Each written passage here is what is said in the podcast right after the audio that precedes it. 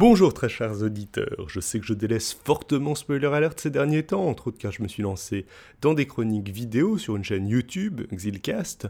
Euh, vous pouvez y retrouver un peu de vulgarisation scientifique, des biographies de scientifiques hippies expérimentant sur le, LSD, l'intelligence artificielle ou les dauphins, des infos sur des religions franchement étranges, et ça se trouve donc sur YouTube en, cherchant Xilrian, X-I-L-R-I-A-N, ou Xilcast, X-I-L-C-A-S-T.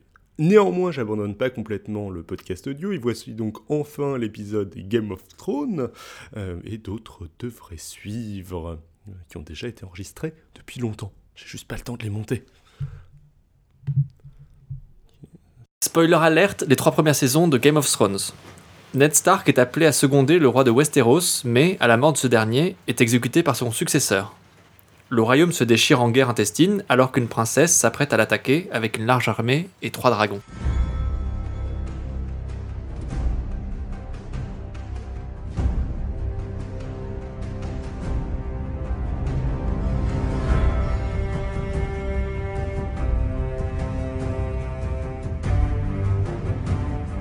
Bonjour, bienvenue dans Spoiler Alert. Comme vous l'avez compris, aujourd'hui nous allons vous parler de Game of Thrones. Et je suis avec mes comparses Victor K. Bonjour. Piouf de Basingcast. Je suis de retour. Et Yann Salut Et aujourd'hui on s'attaque à un très gros morceau puisqu'on va parler de Game of Thrones. Pour cet épisode, nous ne ferons de spoil que sur la série, entre autres parce que deux de nos chroniqueurs, trois de nos chroniqueurs même, moi compris, n'ont pas lu les bouquins et euh, deux de nos chroniqueurs n'ont pas lu les bouquins et pas non plus lu le wiki et n'ont pas trop envie de se faire euh, spoiler. Donc Game of Thrones est une série d'HBO adaptée d'une série de bouquins de George R. R. Martin nommée Song of Ice and Fire en anglais et euh, connu en français sous le titre Le Trône de Fer. Et nous allons tout de suite entrer dans le vif du sujet. C'est une série médiévale fantastique, pas trop trop fantastique. Il y a des dragons, il y a un petit peu de magie, il y a une civilisation perdue, il y a des pirates, il y a un petit peu tout ce qu'on peut imaginer dans un monde médiéval fantastique. Euh, mais c'est surtout une série HBO, donc cul, violence, bon scénario, bien tourné. Euh, qu'est-ce que vous en pensez? Est-ce que ça se limite à ça? Bons acteurs. Bons acteurs, beaucoup de moyens aussi. Il y a du budget et il est bien utilisé. On a l'avantage que le, scénario soit déjà écrit et doit être travaillé, mais les créateurs de la série et ceux qui travaillent dessus peuvent se focaliser sur avoir des décors extraordinaires, des costumes extraordinaires, de bons acteurs, etc. Et ça, ça fait la différence. Et ce qui est assez surprenant, c'est que la série de bouquins, avant qu'elle soit adaptée en série télé, était relativement réputé inadaptable. Il y a beaucoup trop de personnages pour que ce soit adapté en film ou en série télé. Euh, l'univers est complexe. Il n'y a pas du tout unité euh, géographique. On va de zones chaudes à euh, des zones glaciales, etc. Enfin, ça n'a pas l'air d'être quelque chose de simple à retranscrire en série télé. Et pourtant, les scénaristes y arrivent assez bien. On va pas pouvoir se lancer dans une description exhaustive du scénario parce que ce serait beaucoup plus complexe et qu'on n'y arriverait jamais. On y prendrait la totalité de l'épisode. Si jamais vous voulez avoir non pas des spoils mais une extension de l'univers sur ce que vous avez raté au niveau de la série télé, si vous n'avez pas lu les bouquins, je vous conseille les excellents podcasts de Comics Book Girl si vous êtes anglophone qui a fait euh, trois épisodes ou un peu plus euh, sur les, les principales maisons et ce que vous avez raté dans la série, mais qui avait dans, qui avait dans le bouquin. C'est très intéressant pour découvrir plus en détail l'univers sans pour autant se spoiler la suite. Et pour commencer, je vais vous lancer sur une première thématique.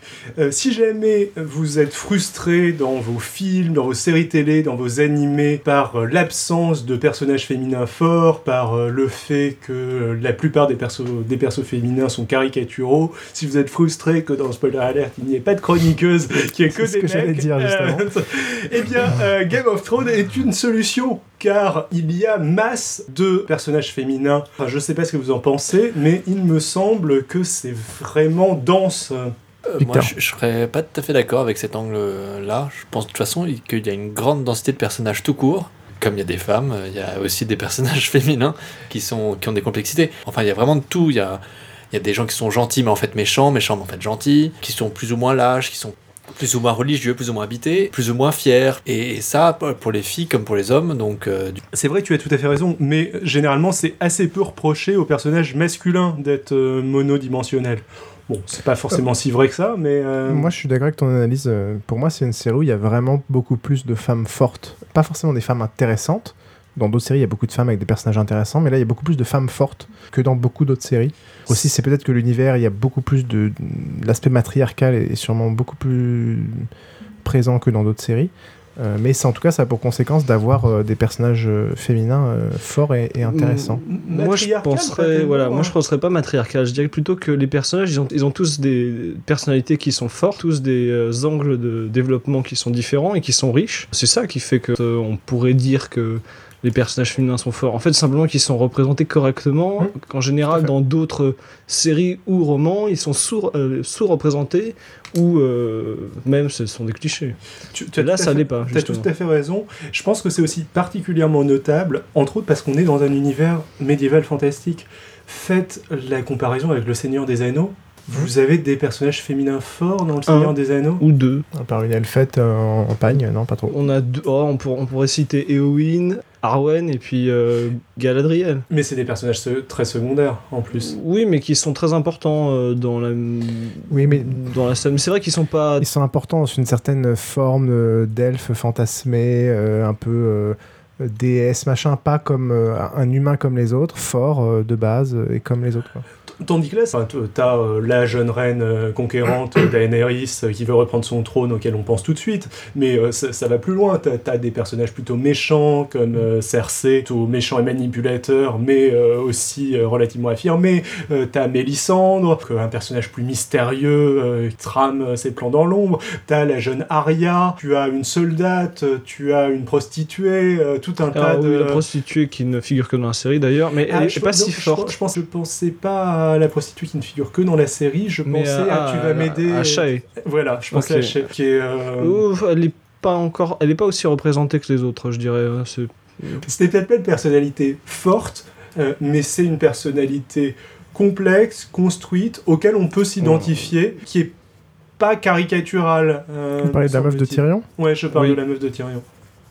Je trouve ça assez osé d'avoir pris une, une ancienne actrice porno. Oh, Bah, du coup, elle correspond bien au rôle, plus que bien en fait. Euh, Elle est bien dedans, mais euh, bon. Après, euh, après c'est pas choquant. Moi, ça m'a pas du tout choqué. Moi, ça me gêne Euh, pas, Je très, Je- moi, je, trouve ça, hyper- enfin, je ça assez positif. plutôt Enfin, je- identifié au personnage. Ouais, elle s'identifie très bien au Ce que- Ce personnage. que je trouve assez positif et assez surprenant, c'est qu'elle joue très bien. Hmm. Il y a quelques actrices porno qui arrivent à se reconvertir dans le, dans le cinéma classique et à jouer correctement. Je pense à Sacha Gray, je crois, entre autres. Parce que Mais si, il y en a si- très peu. si j'étais réalisateur d'une série comme ça qui euh, laisse de la place aux femmes, mais qui est aussi critiquée par le fait euh, de voilà, qu'il y, ait- qu'il y ait beaucoup de cul dans la série euh, et de la position de la femme euh, dans ces scènes-là, euh, je prendre le risque en plus euh, de choisir une actrice porno pour certains rôles. Enfin, je trouve ça c'est pas Oui, forcément évident et je trouve ça Bah, surtout bien, euh, surtout que c'est successful. ouais, ouais. donc voilà. Parce que je pense que c'est une série qui peut être beaucoup critiquée par pas mal de monde sur, les scènes de sexe et notamment le, la position de la femme dans, dans toutes ces scènes-là, qui sont pas forcément bien traitées. et- Il y a des femmes fortes dans tout ce qui est euh, pouvoir psychologique, etc. Mais dès qu'on retombe dans l'aspect sexuel de la série, c'est quand même une vision assez euh, rétrograde, mais qui pour moi peut paraître tout à fait normale, étant donné qu'on est dans un univers médiéval fantastique. Oui, il y, oui, a- il y une certaine- il y a une certaine équivalence. Il y, a- il y a des personnages féminins qui sont clairement maltraités dans la série, mais il y a aussi des personnages masculins qui vrais- véritablement torturés. Je pense euh, entre autres au fils euh, Greyjoy. euh. Oui, mais c'est pas sexuel. Enfin, pour moi, c'est pas sexuel. C'est pas sexuel c'est- quand il lui coupe. Ah, Euh, oui, non. c'est. Disons qu'il y a une introduction sexuelle. Et il le coupe en plein. Et- en, en pleine concentration, disons. Ouais. Enfin, de toute façon, oui, pour, aller dans le sens de Pierre, il y a une place de la prostitution qui est, qui est très très importante. Hmm, oui, c'est vrai. C'est, on a, il y a rarement des séries avec autant de prostituées euh, qui sont là dans tous les sujets. euh, dans chaque épisode, il y en a, il y en a deux, trois. Donc c'est, c'est vrai que c'est un, un axe quand même de, de- de vision des personnages féminins qui est un peu particulier. Qui, qui est nécessaire à l'univers, je pense. Qui est nécessaire- enfin après que ça rentre dans le scénario, etc. Et c'est sans doute, hein. mais c'est vrai que ça va dans, dans un ensemble de personnages qui sont assez divers et c'est ça qui récupère le tout. Et ce que je trouve intéressant aussi, c'est que même ces personnages-là sont pas caricaturaux. Je veux dire, Shay est pas caricatural. Le, même le personnage qu'ils ont rajouté pour euh, les besoins de la série est pas si caricatural que ça. Ayant lu les bouquins, moi j'ai trouvé que ça- c'était un ajout euh, assez, assez particulier. Pourquoi cet ajout-là, j'ai pas trop compris. On pourrait dire que c'est une manière de relier le, le début, le nord, le passage du nord au, au sud. Exactement. Voilà. Il y a un personnage, donc je ne sais plus comment elle s'appelle. euh, euh, C'est pas Ross. Oh, je sais Si, c'est Ross, ouais, Ross, tu as raison, qui n'existe pas dans les bouquins. Et on se demande un petit peu pourquoi elle est là, dans le sens où elle n'a pas véritablement d'intérêt scénaristique.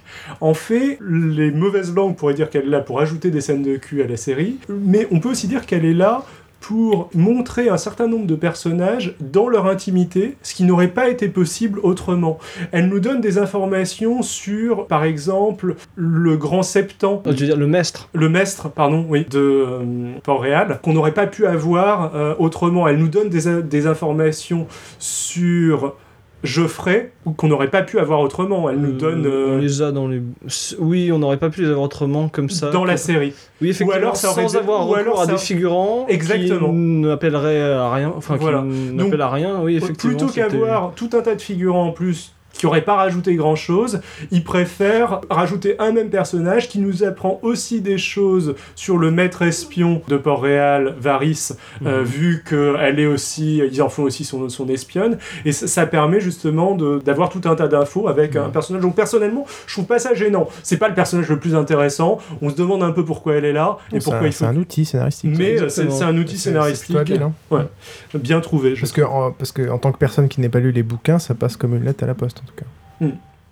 Euh, pour finir sur le, la vision de la femme et le, le nombre de personnages féminins forts ou en tout cas intéressants dans la série, le gros avantage que ça a, c'est que c'est enfin une série euh, médiévale, médiévale fantastique, qui a, je pense, plus de succès euh, que les autres d'un point de vue du public féminin. Une, une série que l'on peut aborder assez facilement avec sa compagne, sa femme, etc. C'est pas Conan. Voilà, c'est pas Conan. Euh, vu comme en ce moment sur internet, euh, on n'aime pas trop différencier ce qu'aiment les nanas, ce qu'aiment les mecs, tout ça, blabla, ça va se bastonner encore. Je tiens juste à préciser que euh, euh, voilà, il y a des gens qui sont beaucoup de, nanas qui sont naturellement pas attirés par ce type euh, de truc-là, de ce truc-là. Il y en a sûrement d'autres qui le sont. En tout cas, je parle de celles qui ne le sont pas. Alors, l'unique mot qui me gêne, c'est Naturel. naturellement. Je- J'ai fait, exprès- j'ai fait exprès de le mettre parce que je, je pense que ça. Culturellement, si tu veux. Culture- non, non. Génétiquement, euh, euh, il n'aime pas forcément ça. Et je, je ne peux pas cautionner. je ne peux pas cautionner ces paroles. Donc Piouf parle juste Et pour tu lui. vas enfin avoir des commentaires sur ton site. pas. Non, résultat, c'est une, c'est une série qui s'aborde assez facilement avec des personnes, féminines ou non, Bah, en l'occurrence féminines là, parce qu'il y a des personnages féminins, euh, qui, naturel- enfin pas naturellement, qui n'aiment pas forcément ce type de, série. Euh, c'est à la fois grâce, je pense, aux personnages féminins forts sur lesquels on peut s'identifier, et aussi parce que dès le début, c'est pas du fantastique dès le début. Euh, L'aspect fantastique est amené de manière subtile, lente, pour apprivoiser des gens qui ne sont pas du tout forcément intéressés ou, ou férus du genre. Oui, du médiéval fantastique. D'ailleurs, je, je me trompe peut-être, tu vas peut-être me contredire, mais c'est un peu le cas de Victor. Quoi, Une série médiévale fantastique comme ça, c'est pas un truc qui t'aurait particulièrement tenté, non? Oui, j'aurais pas forcément signé, mais de là à dire que c'est pour ça qu'il n'y avait pas de fantastique dès le début. Ah non, Euh, c'est pas ce que je dis. Oui, enfin, il y en a dès que- le début en fait, hein, du fantastique. Oui, mais tu peux le zapper assez rapidement en fait. oui, mais la la, première toute scène. première scène, c'est du fantastique. Oui, mais tu peux la zapper en fait. Non, mais en fait, c'est surtout que c'est très léger, c'est introduit très Alors, subtilement. rappelez la toute première La scène. première scène de Ah, la c'est- série, c'est euh, hein. c'est voilà, c'est les White Walkers. Euh, et Les- donc, les quoi Mais, les marcheurs blancs. les White Walkers. Voilà, White mais je trouve Walkers. justement le fait qu'il y a assez peu de magie, qu'ils soient pas tous là à voler, Voilà, c'est- à tournicoter, ouais. machin, ça fait que quand, à la fin de la première saison, il y a les dragons qui arrivent, là, on est, euh, on trouve ça fantastique au sens, euh, Effectivement, au ça sens propre. On trouve ça incroyable. Ouais, ouais, alors que si on avait eu des sorcières et machin tout du long, euh, Exactement. Là non plus, on tombe pas dans le cliché, il y a une petite touche qui est bien amenée au fur et à mesure. Voilà. Et justement, quelque part, ça renforce tout le fantastique, pas seulement les dragons, mais euh, maintenant on a euh, des personnages qui ressuscitent plus ou moins, on commence à véritablement voir de la, de la magie, et c'est des choses qui sont beaucoup plus fortes parce que c'est pas naturel pour le coup. Pour Ça, crédibilise aussi le scénario et ce qu'on voit. C'est-à-dire qu'à partir du moment où on est dans une série ou dans un film, où à n'importe quel moment il peut y avoir euh, des méga trucs magiques qui peuvent tout remettre en question, on a tendance à moins, euh, à peut-être moins s'impliquer ou à, à, euh, à moins être surpris euh, de ce qui va se passer, étant donné que bah, il peut y avoir tout d'un coup un facteur euh, what the fuck qui peut arriver. ouais. Euh, alors que là. Qui- alors que là, il y a des équilibres, il y a des forces, il y a des machins, euh, il y a des choses qui vont perturber tout ça, mais on peut considérer qu'il y a quand même une certaine stabilité et que normalement, il n'y a pas un mec qui va débarquer avec un anneau euh, Oui, quand et qui va brûler toute la ville avec sa Oui. main. Quoi. Et quand quelqu'un meurt, il meurt. Enfin, tout est, tout est du coup plus fort parce qu'on peut le raccrocher à la réalité. Ouais. Alors, oui et non. hein. Il y en a certains qui meurent mais qui ne meurent pas. Mais euh, c'est vrai temps. que c'est euh, moins- oui, c'est une, une magie qui n'est pas spectaculaire et qui est plus insidieuse, qui est moins évidente, qui ne contrarie pas en fait les événements, euh, on va dire purement humains. Qui n'est pas gratuite. Voilà, et- ouais, tout à Qui fait. est rarement gratuite aussi. ouais. Alors pour continuer un petit peu sur les personnages et euh, étendre ça euh, aussi aux personnages masculins, tous les personnages sont, euh, sont vraiment en, en nuances de gris. Il y a assez peu de personnages complètement blancs, complètement noirs. Il y a quelques petites é- exceptions de Ils font genre- pas long feu, en tout cas les je- noirs ouais. ou gris ou blancs, ils font Ouais. pas long feu. Oui, oui, euh, oui. Mais même, euh, je veux dire, même euh, Ned Stark, donc euh, le, le personnage qui lors de la saison 1 semble le gentil. Hein. héros gentil. Dans le premier épisode, il Voilà. décapite quelqu'un quand même. Exactement. Oui, non, ce mais attention, il faut dire. pas. Ah C'est ouais. pas le gentil qui n'est pas capable de prendre des armes, c'est le gentil qui est pétri d'honneur, qui est très droit comme un i, bien Ouais. trop. Oui, mais Qui finalement, ça le dessert, ça. Tout ça, ça le dessert. Le fait d'être trop euh, rigide, trop droit, bah, ça, ça a provoqué sa perte. c'est tout. Et les personnages qui sont justement résistants, qui sont récurrents, c'est des personnages qui, sont, qui savent s'adapter. Mhm. Game of Thrones, jeu de trône, c'est euh, vraiment parce qu'ils jouent. Ouais. Les règles du jeu changent et les gens s'adaptent. Ouais, c'est les, les plus plastiques euh, qui réussissent le mieux. L'exemple, je trouve le meilleur de la densité scénaristique des personnages et de la manière dont l'auteur sait jouer avec nous, c'est Jamie. Euh, Jamie Lannister qui apparaît en début de saison comme étant un petit peu le prince charming de, Shrek, de Shrek. En tout cas, c'est souvent à ça qu'on le, qu'on le compare. Euh, un petit peu insupportable, euh, blond, cheveux lisses, épée en avant et, et chevalier incestueux avec sa sœur par ailleurs. Enfin, c'est un personnage qui est au départ particulièrement antipathique et l'auteur s'amuse progressivement à casser ce cliché, à casser ses a priori, à nous montrer que oui, euh, finalement, euh, il a poignardé son roi euh, par derrière pour le tuer, mais en fait, quand il a fait ça, il, il savait qu'il allait renoncer à son honneur et qu'en faisant ça, il, voulait essentiellement sauver la population de Port-Réal et que c'était le, seul moyen de le, de le sauver. Donc il s'est en quelque sorte sacrifié pour le bien commun, que c'est quelqu'un qui accepte l'opprobre plutôt que se défendre et qui est du coup quasiment un personnage sacrificiel alors que ça, ça au départ comme un odieux connard. Bon, Oui, c'est voilà. pas la En première. résumé, au départ, c'est un, un enfoiré, et puis au final, on voit qu'il est pas tant que ça. Ouais. Que finalement, il y a une autre facette euh, à son personnage, et qu'en fait, toute la réputation qu'il a acquis depuis le meurtre de son roi, en fait, il a pris sur lui. Hmm. Ouais, il, a, il a énormément encaissé. Exactement. Alors je sais pas si vous avez d'autres. euh, Ça- oui. ça, ça, pour moi, c'est c'est un élément de réalisme hyper important. Euh, dans le sens où c'est quelque chose qui est courant, euh, qui est rarement exprimé dans une série et dans un film. Le fait que, au contraire, un film et une série essayent d'abord de, de dépeindre un personnage le plus clairement possible par rapport à ce qu'il est vraiment. Mhm. Et, et Game of Thrones est, est en cela une série euh, très réaliste, euh, dans le sens où on a d'abord des a priori, on a d'abord des ragots, on a d'abord des machins, et on apprend plus tard à connaître le personnage, et c'est ce qui se fait euh, naturellement dans la vie courante. Voilà, il y a un gros décalage entre la représentation de certaines personnes et ce qu'elle est vraiment, et Game of Thrones prend le temps de différencier les deux, alors que normalement, euh, bah, d'un point de vue réalisation et tout, on essaie de... il faut présenter le personnage, quoi, euh, qui Mhm. il est. Et cette grande Et différence... ça donne généralement des personnages mono- monodimensionnels, du coup, avec une psychologie très peu fouillée. Oui, ou il peut- elle peut être un petit peu fouillée, mais en tout cas, le, le processus de découverte est intéressant, surtout qu'on découvre à la fois quelle est la personne vraiment et ce que le reste des gens, euh, comment, ils, comment ils se le dépeignent et, quelle est sa réputation. Et comment... Donc au final, on arrive au bout de l'histoire avec euh, un processus intéressant et toutes les informations, à savoir les gens pensent ça de lui et en fait il est comme ça et peut-être qu'il continue à évoluer, etc. Donc ça, je trouve ça très réaliste, très intéressant. Je suis d'accord.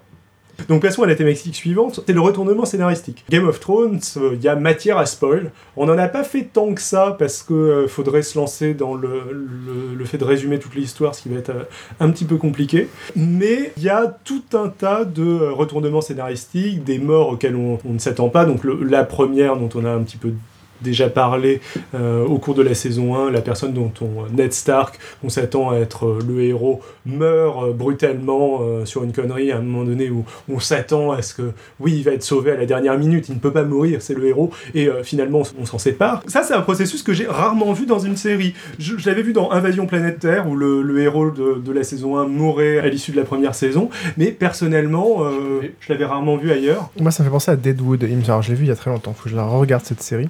Mais il me semble que le premier épisode te calme direct en te trompant sur. euh, alors, c'est pas à l'échelle d'un épisode et pas d'une Mhm. sa- saison. Sur euh, bah, le personnage principal, c'est un tel. Et en fait, pff, il meurt comme un con. Je sais plus comment il se fait Ah, shooter. euh, il se fait shooter à la fin de l'épisode, ou même pas à la fin d'ailleurs. Et ça part totalement sur, euh, sur d'autres personnages. Faut que je revérifie l'info et que je regarde cette série, mais euh, ap- après, c'est hum, le fait que ce soit purement un twist scénaristique, ça m'intéresse pas beaucoup. Le fait qu'il y ait du, du retournement euh, de situations qui me surprennent, c'est pas vraiment ce qui m'intéresse dans Game of Thrones. Ce que j'aime dans cette façon de tuer un tel, d'aller contre les conventions, euh, de, de- en tuant euh, un personnage principal ou, une personne où on penserait pas que- qu'elle puisse mourir, c'est justement les réalismes. Déjà, bon, ça, comme tu dis, ça, ça ajoute aux perspectives dans le sens où on sait que un peu tout peut arriver. Donc déjà, ça nous captive un petit peu, ça nous rend un peu prudent, etc. On se repose pas sur nos lauriers par rapport à certains personnages, mais ça le rend aussi réaliste. C'est-à-dire que voilà, on n'est pas dans un conte de fées. Euh, un tel, s'il fait une connerie, euh, il peut mourir. Un personnage principal, euh, s'il a une infection pulmonaire, il peut clamser. S'il se trouve sous, sous une guillotine, il peut clamser aussi. Personne n'est protégé, comme dans la, la Bon. vie réelle, en fonction de certains. Je suis d'accord. Après, il y a peu de morts par infection pulmonaire dans, Game ouais. of Thrones. Je donne des faux spoilers. pour Dès qu'ils voient un mec tousser, ils se disent Ah, c'est lui qui va mourir. Moi, moi je, je trouve aussi que ça renvoie à l'ambition de la série qui est pas de dépeindre euh, une famille euh, et que ça vit sa mort sur 4 ans. L'ambition du livre et donc de la série, c'est de faire toute une épopée, toute une saga sur deux continents. Et donc forcément, la vie d'un personnage, aussi important soit-il, on s'en fiche. Donc du coup, il peut bien mourir. C'est-à-dire que là, l'enjeu, c'est quand même d'être sur 3-4 générations. On a une autre échelle. Et euh, voilà. Donc, euh, ouais, c'est ça, c'est une question d'échelle. J'espère que c'est ça et j'espère qu'il n'y a pas d'abus de twist pour, dans le but de faire des twists. Et ça, on le verra dans, le suite, dans la suite de la série. J'espère bah, que c'est Ouais. ce que toi tu disais. Et c'est aussi une grosse manière, une, une bonne manière d'avoir de temps en temps des personnages secondaires qu'on va pouvoir développer un peu plus, qui vont devenir principaux. Il faut laisser de la place. Et euh, voilà, il y a un renouvellement qui est vraiment très très intéressant. On s'attache à des personnages, ils meurent. Mm. Du coup, on s'attache à de nouveaux, qui peuvent mourir aussi euh, de, de manière tout aussi subite, euh, nous frustrer. Et il y en a de nouveaux qui vont arriver, qui vont apporter quelque chose d'autre, euh, qui vont prendre la relève. Et ça, oui, justement, ça participe euh, à une vie. grande épopée. Ce qui est assez intéressant aussi, c'est que ces personnages qui meurent participent au développement d'autres personnages. Exactement. Le Arya, par exemple, qui voit successivement son père mourir, puis sa mère et son frère mourir, et je crois qu'elle pense que ses frères les plus jeunes sont morts aussi. Elle a l'impression que la totalité de sa famille euh, se fait décimer par les Lannister, enfin à cause, à cause des Lannister. Bon, ça, ça forge un caractère, on, va- on va dire. C'est c'est clairement c'est un investissement. Ouais. Euh, dans le sens où pour pouvoir bien dépeindre Arya et tout ce que ces personnes euh, valaient pour elle et donc l'impact que tout ça va avoir pour elle, eh ben, il faut aussi que nous on se soit attaché à ces personnages, qu'on ait compris leur importance et qu'ils soient devenus totalement primordiaux et paf donc on- ça nous met dans la même situation qu'elle de ce point de vue là et c'est hyper important. Et ce qui est vrai à la fois pour Arya est vrai aussi pour tout le peuple. Euh, Typiquement, si euh, Ned Stark était mort dès le premier épisode, on dirait bon, il y a un roi qui est mort. euh, qui- Là, euh, on s'est attaché euh, au personnage et du coup, on comprend qu'il y a toute une guerre à cause de sa mort. Alors que le gros on s'en fout beaucoup plus par exemple le- l'autre Oui, roi. Et c'est là qu'on voit la différence de traitement scénaristique. Euh, Lui a été traité comme ça, donc on se rend beaucoup mieux compte de, de l'impact qu'a ce, ce personnage mort, et donc à chaque fois qu'on va en parler dans la psyché de chacun des personnages, du peuple, etc. etc. Tout à fait. ouais. C'est vrai qu'on s'intéresse finalement assez peu. En fait, en fait on s'intéressait à Renly, qui était l'un des frères. Il y a Renly Qui était le frère du il y a- il y a roi deux de, frères de du- Robert Baratheon. Exactement. Mais eux n'avaient pas l'air très attachés émotionnellement à leur euh, frère. Du coup, le fait de focaliser sur les Stark, où le, le lien filial semble beaucoup plus fort, permet de nous faire ressentir euh, cet élément qui semble être aussi scénaristique, vu que les, les Baratheons... euh, Pas l'air très uni. voilà, exactement, à tel point qu'ils se font un peu la guerre entre eux. Fratricide, hein, quand Oui. même. Voilà. Je pense que ça nous amène à la dernière thématique, et oui, déjà, à savoir la mythologie de euh, l'univers. On fera peut-être un petit point sur la réalisation de la série euh, à la fin. Le- la mythologie de l'univers, euh, dans le sens où tout ça, et on en a un petit peu parlé en abordant le- la thématique des, des twists scé- scénaristiques, tout ça nous donne l'impression d'un univers extrêmement dense, comme il y en a finalement peu au ciné, dans les séries. euh, J'ai tendance à penser à Star Wars, Le Seigneur des Anneaux. euh, ouais, peut-être euh, Buffy éventuellement, mais mis à part ça, il y, y a peu d'univers très riches dans lesquels on a l'impression qu'on peut se plonger ad vitam aeternam. Et je pense que c'est une des grandes réussites de la série. L'intérêt de ça, c'est que ça rend, le, encore une fois, les choses réalistes. C'est-à-dire qu'à partir du moment où j'aborde tout de façon tout à fait différente une série où où j'arrive à contester un peu tout ce qui se passe autour, à, me dire qu'il y a des trous, ça c'est pas justifié, etc. Alors qu'une fois qu'on m'a un peu mis dans ma gueule que euh, là c'est hyper recherché, euh, ça c'est hyper recherché, ça c'est expliqué, ça ça se- s'explique par telle culture, tel machin, tel truc, ça rend tout de suite les choses beaucoup plus euh, réalistes. J'ai beaucoup plus de facilité à me plonger dedans. Euh, je suis beaucoup plus conciliant. euh, et- Je comprends tout à fait. Et ça se sent aussi au niveau d'un certain nombre d'éléments, les cartes euh, qu'on peut acheter de Game of Thrones. Enfin, c'est du merchandising, mais euh, le, les cartes géographiques. les cartes géographiques de Game of Thrones qui sont fouillées, qui sont détaillées. Personnellement, n'ayant pas peur des spoilers, je me suis lancé dans le wiki de Game of Thrones. Quand on se lance dans le wiki de Game of Thrones, on a véritablement l'impression d'être dans de l'histoire, au sens euh, history. On se plonge dans la généalogie euh, des Targaryens, par exemple, et euh, il y, en- il y en a une multitude qu'on n'a pas abordé dans la série. Euh, on se plonge dans, un- dans la biographie d'un Targaryen euh, absolument inconnu qu'on n'a pas, euh, qu'on n'a Ah oui, pas abordé. On se rend compte qu'il y a, il y a quatre pages de, de biographie. C'est ça qu'il y a beaucoup de personnages, euh, même dans la série, qui sont euh, cités, qu'on voit jamais, mais ils sont cités et c'est très récurrent. Le roi fou, le frère de Ned Stark, qu'on n'a jamais vu, mais on entend régulièrement parler. Tout à fait. Ça sert aussi d'introduction entre les personnages, des fois, de savoir comment ils se sont connus avant. Par Mhm. exemple, Littlefinger et Kathleen euh, Tully, on savait pas comment ils s'étaient connus. On, on s'aperçoit que c'est par un personnage qu'on n'a jamais vu qui est décédé euh, des années auparavant. Euh, de même que la, enfin dire la première guerre avec l'usurpateur, c'est- pareil, c'est sur euh, la mise à mort de, de la sœur de Ned Stark. Mhm. Donc tout ça, oui, c'est vrai que ça participe à planter le décor, à l'enrichir. C'est bien trouvé. Ça donne de la profondeur. Du coup, on pourrait presque parler de space fantasy euh, comme un space opéra plutôt que simplement de fantasy du médiéval fantastique parce qu'on a tout un univers et on pourrait presque faire des spin-offs. euh, je sais pas, enfin, il y a beaucoup de space opéra qui sont de grandes fresques, mais je crois pas que ce soit le propre des space opéra d'être des grandes fre- fresques. C'est juste de se passer très loin dans le futur et dans l'espace, en fait. Pour pousser un tout petit peu le, le parallèle avec Le Seigneur des Anneaux que je faisais tout à l'heure, qui est aussi une grande euh, fresque euh, médiévale fantastique, une grande différence, c'est Le Seigneur des Anneaux, il y a eu énormément de boulot au niveau de la mythologie de l'univers. C'est-à-dire qu'au niveau des dieux, au niveau éventuellement des langues, euh, au niveau des peuples, etc. Euh, au niveau des peuples. Au niveau de Game of Thrones, c'est vraiment de l'histoire. Le- le- L'histoire, on va dire politique et géopolitique, euh, la, la généalogie des personnages, euh, le- l'histoire politique du monde, sur 200-300 ans, est extrêmement détaillée pour même des petits comtés de je ne sais quelle province qui ont peu d'importance dans la série ou dans le bouquin. Et d'ailleurs, là, je vais, m'écarter un peu du paratex, mais je trouve ça d'autant plus intéressant du coup que la série n'utilise aucun flashback. C'est-à-dire qu'il y aurait matière à faire énormément de flashbacks sur toutes les histoires, sur énormément des personnages dont- qui sont juste évoqués. Mais le fait qu'il n'y ait aucun flashback fait que c'est très agréable à à regarder parce qu'on est sans cesse poussé en avant. Mhm. Plutôt que de se remémorer à ce qui s'est passé il y a 60 ans, il y a 200 ans, il y a 800 ans, on est dans une espèce de, frénésie qui avance. euh, Et surtout, c'est réaliste cette façon de faire, dans le sens où, l'histoire est orale, euh, est écrite, euh, et l'histoire est surtout symbolisée par ce dont les gens s'en souviennent, ce dont ils ont entendu parler, les pseudo-légendes, un tel a telle position là-dessus, un tel a entendu parler de tel machin. Et le fait de ne pas être dans le flashback rend tout ça réaliste et intéressant, dans le sens où bah, l'histoire, enfin voilà, on peut pas revenir dans le passé, voir vraiment ce qui s'est passé, c'est Oui, mais du raconter quoi. Mais beaucoup de séries, euh, enfin, ou, ou de fiction, euh, en particulier au cinéma, utilisent des artifices pour ça, de faire des, des récits en nombre chinoise, par exemple, ou en animation, ou de changer la manière de faire des, des flashbacks pour essayer de créer un monde, pour retranscrire l'oral euh, à l'écran. Mais euh, là, bah, il y a zéro investissement là-dedans. Investissement, je veux dire, investissement en temps dans la série, Mhm. Qui fait que voilà, on est euh, sans cesse dans le qu'est-ce qui va se passer après, après, après. Il y a le passé, et tout le passé qu'on connaît, c'est celui qu'on a vécu avec les personnages, euh, avec les, trois premières saisons. Je suis d'accord. Le danger d'avoir un univers aussi complet, c'est que je pense que déjà le, le- bouquin euh, ne présentait pas tout. Et donc ça rajoute un- une complexité d'adaptation en série qui est d'autant plus difficile. Pour l'instant, le boulot est, extrêmement bien fait et on a l'avantage d'être une génération ou d'avoir des, technologies qui font que maintenant on va aller faire des recherches en plus en parallèle, regarder la série, etc. Mhm. Euh, donc là, le deuxième écran, entre guillemets, est, est d'autant plus intéressant pour ce type de série, mais ça aurait pu être un danger, euh, et ça peut toujours être un danger assez important pour la série. Savoir, euh, dans le bouquin, il y a, il y a déjà, on est déjà submergé d'informations. La série doit encore faire des choix.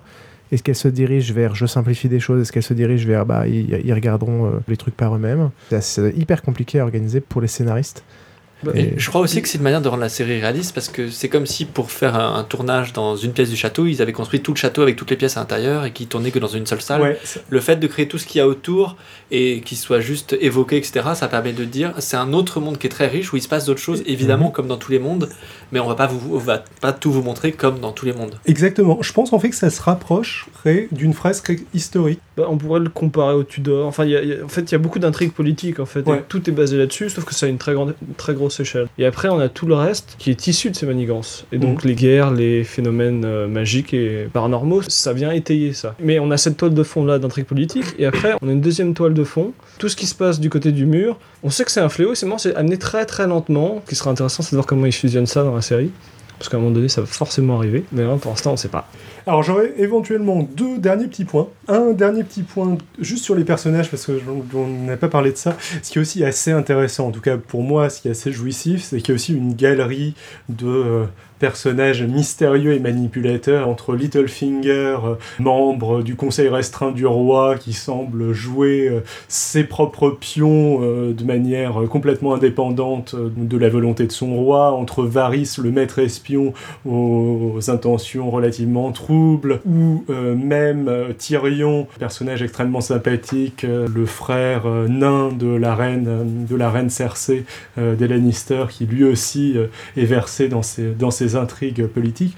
Et du coup, ça nous donne entre tous ces personnages un peu mystérieux, manipulateurs, qui en savent beaucoup et qui jouent un jeu politique subtil, euh, l'occasion d'avoir euh, tout un tas de vannes euh, à double et triple sens avec des répliques, des répliques qui s'échangent, qui sont extrêmement savoureuses. Je pense qu'ils sont d'autant plus savoureuses quand on a lu le bouquin avant et quand on cerne parfaitement les, les personnages, parce qu'elles sont peut-être un les, peu les plus répliques, à euh, les répliques sont pas forcément dans le bouquin, mais c'est vrai que si on a bien cerné les personnages, c'est beaucoup plus savoureux. Mais euh, bon, regardez juste la série, déjà bien en fait, elle est très bien, cette série est très bien adaptée du point. Il n'y a pas beaucoup d'écart en fait.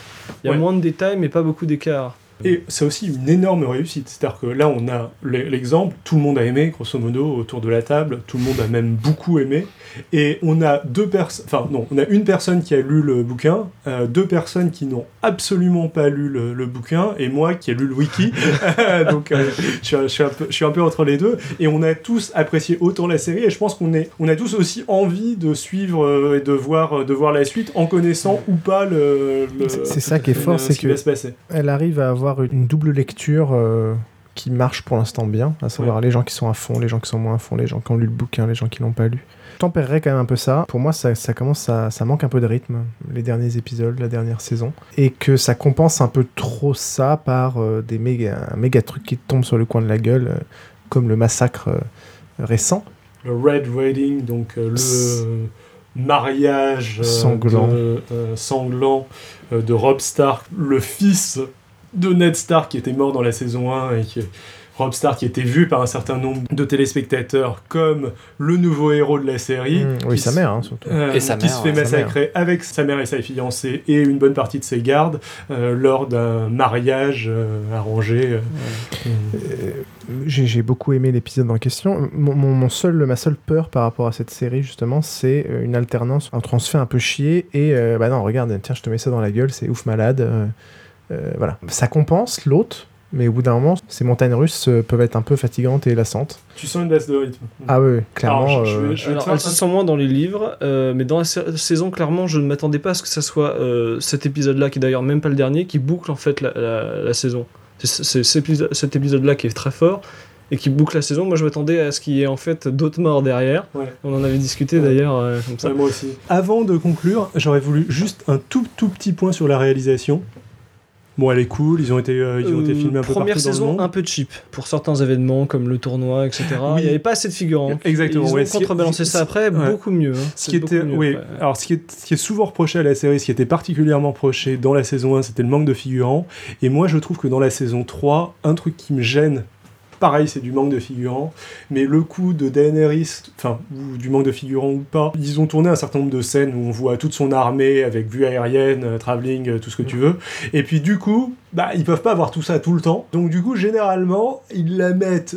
Enfin, vous Dans- savez, excusez-moi, je vous coupe, mais vous savez faux, combien il hein. y a des combien il y a de figurants? Il y en a 8, hein. C'est faux, hein. c'est une boîte bretonne qui Ah, fait ça. d'accord, oui, bon. Ils sont, ils sont dupliqués, euh, il y a, que C'est- 8 personnages qui sont dupliqués. Ok, euh, oui, ceux-là, oui. Pour Moi, information, c'est une, soit- une soit- petite bon, boîte bretonne pas- spécialisée dans les mouvements du- de foule qui fait ça. Ok. Et, et même dans le même dans le dans le le duel à cheval, ils sont pas nombreux non plus. Je peux terminer juste mon point Vas-y. Euh, ce, que, ce que je voulais dire, hum, c'était qu'il y a un énorme contraste entre ces scènes avec virtuellement masse de figurants, même s'ils sont pas vraiment là, et les scènes où il y a Daenerys avec son conseiller restreint toute seule dans le désert, et avec quatre soldats plantés droit comme des i avec leurs pics sur le côté.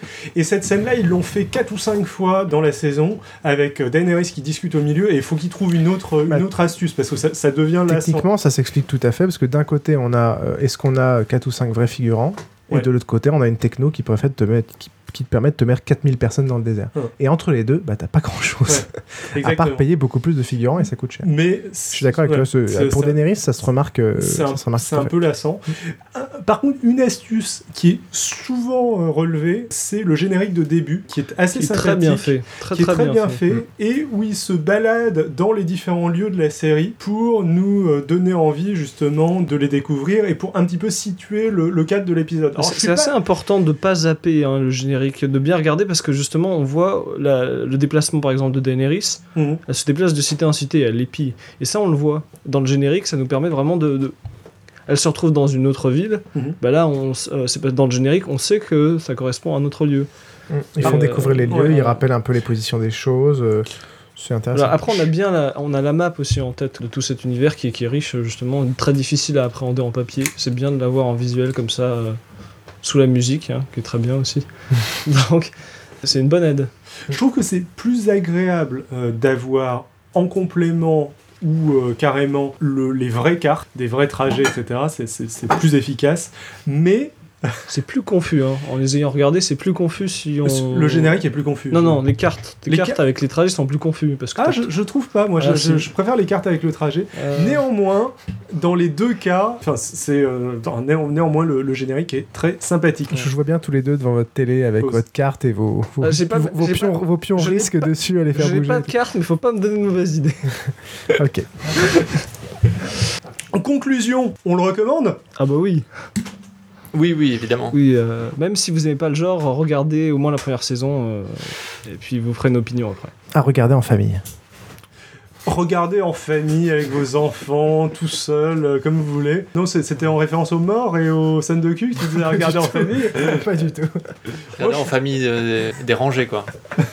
Non, non, je pense que ça peut se regarder en famille. Non, c'est c'est familial finalement. Bon, alors faut zapper un peu les scènes quand même, euh, mais, mais l'histoire en elle-même, hein, Pour pas, ceux pas qui les nous scènes rejoignent en cours, on spécifiques. parle de Game of Thrones, donc. ok.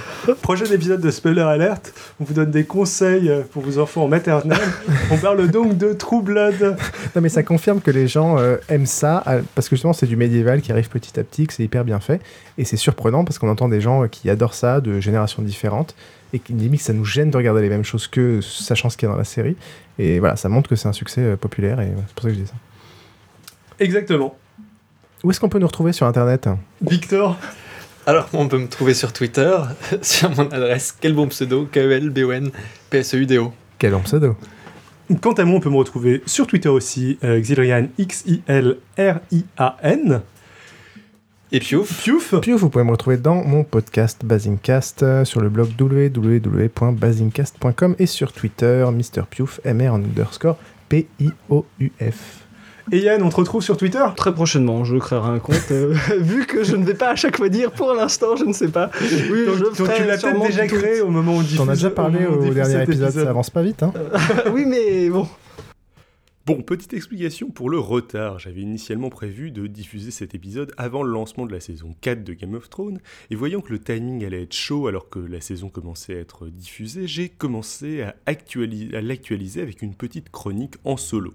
Malheureusement, euh, pour compléter, malheureusement la série avançait plus vite que je n'écrivais cette petite mise à jour, qui du coup devait constamment être réactualisée au fur et à mesure où les épisodes sortaient. Bref, j'ai merdé. Et finalement, euh, je vais même pas vous faire de chronique complète de la saison 4, parce que je pense que ce ne serait pas si intéressant que ça, ou ce serait euh, beaucoup trop long. Mais je vais quand même revenir sur rapidement sur deux, deux petits éléments.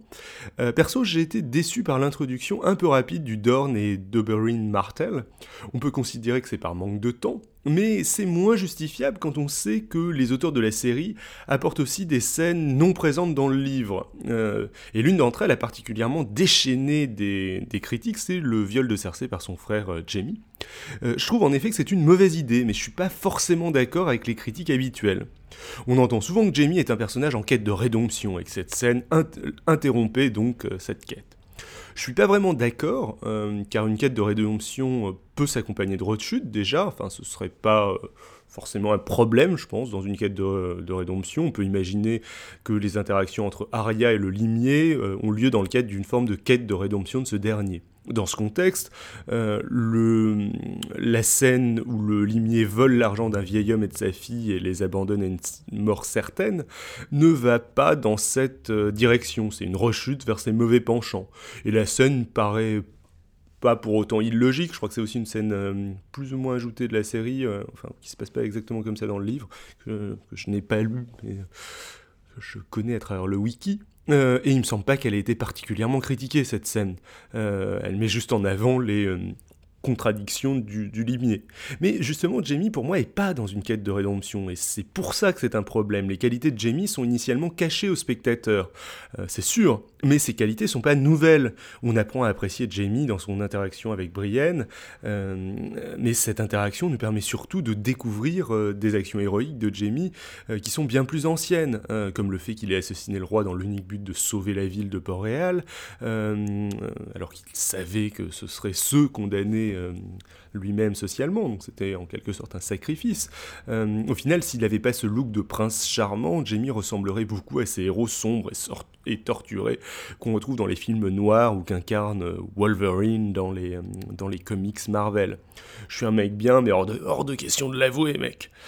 sauf qu'au moins deux éléments dans la série ne collent pas. La tentative de meurtre, meurtre de Bran, qui pour le coup est aussi présente dans les livres, et à mon avis, qui capte pas si bien que ça avec le reste, le reste du personnage. Bon. Euh, et euh, surtout, euh, bah, cette scène de viol qui, elle, est uniquement présente dans la série. Deuxième critique entendue, cette scène serait sexiste. Alors soyons clairs. Dire que représenter un viol d'une femme par un homme dans une œuvre de fiction serait sexiste, est aussi con de prétendre par exemple que représenter la guerre dans une œuvre de fiction serait forcément militariste. Apocalypse Now par exemple représente la guerre au Vietnam, et pourtant ça ne viendrait personne euh, l'idée de prétendre que ce film est une apologie de la guerre. Tout dépend du regard que l'auteur porte sur ce qu'il représente. Et généralement, les représentations de viol visent plutôt à les dénoncer. Enfin, pas forcément, mais... Euh, en l'occurrence, dans Game of Thrones, il y en a eu plusieurs. Euh, on pourrait citer Dany, violée par Karl Drogo, euh, les pauvres victimes de Ramsay Snow, en particulier Théon, euh, le meurtre de Rose par Geoffrey, euh, ou les sévices évoqués par Varys. Et il ne me semble pas que ces scènes aient déclenché de telles polémiques, ou ces scènes qui ne sont pas forcément représentées, mais dont, dont on parle. Mais il y a un problème avec ce viol particulier. c'est qu'il sert absolument aucun propos. Il n'est pas utilisé dans le scénario a peu de chances de l'être par la suite, euh, vu qu'il n'était pas présent dans la série. Du coup, il est moins dramatisé, il vient comme un cheveu sur la soupe. Il peut pas avoir de conséquences spécifiques, vu que les scénaristes de la série suivent quand même essentiellement le scénario du livre. Et ce manque de sens rend pour moi cette scène véritablement gênante. Euh, si jamais on met un viol juste pour mettre une scène de cul ou euh, mettre une scène violente, là pour le coup, c'est franchement gênant. Euh, et c'est sexiste, du coup. Voilà, alors c'est euh, deux petits points, il y aurait plein d'autres choses à dire, mais globalement la série reste quand même, en tout cas à mon avis, euh, très bonne. Et la saison 5 arrive, arrive bientôt. pour le reste, pour le reste, si vous voulez avoir un peu plus souvent de mes nouvelles, vous pouvez donc me retrouver sur YouTube en cherchant Xilcast, X-I-L-C-A-S-T, ou Xilrian, X-I-L-R-I-A-N. Et à bientôt pour un prochain épisode de Spoiler Alert. Sur ce, parlez de cet épisode autour de vous, mais surtout, n'en racontez pas la fin. Ciao à tous. Ciao. Bonjour, et donc nous allons parler de Game of Thrones, et aujourd'hui on s'attaque à un très gros morceau. Euh, Game of Thrones, donc. Et pour cette.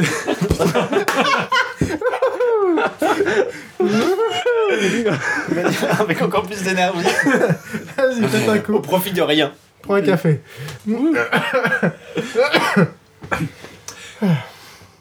Et aujourd'hui on s'attaque à un très gros morceau.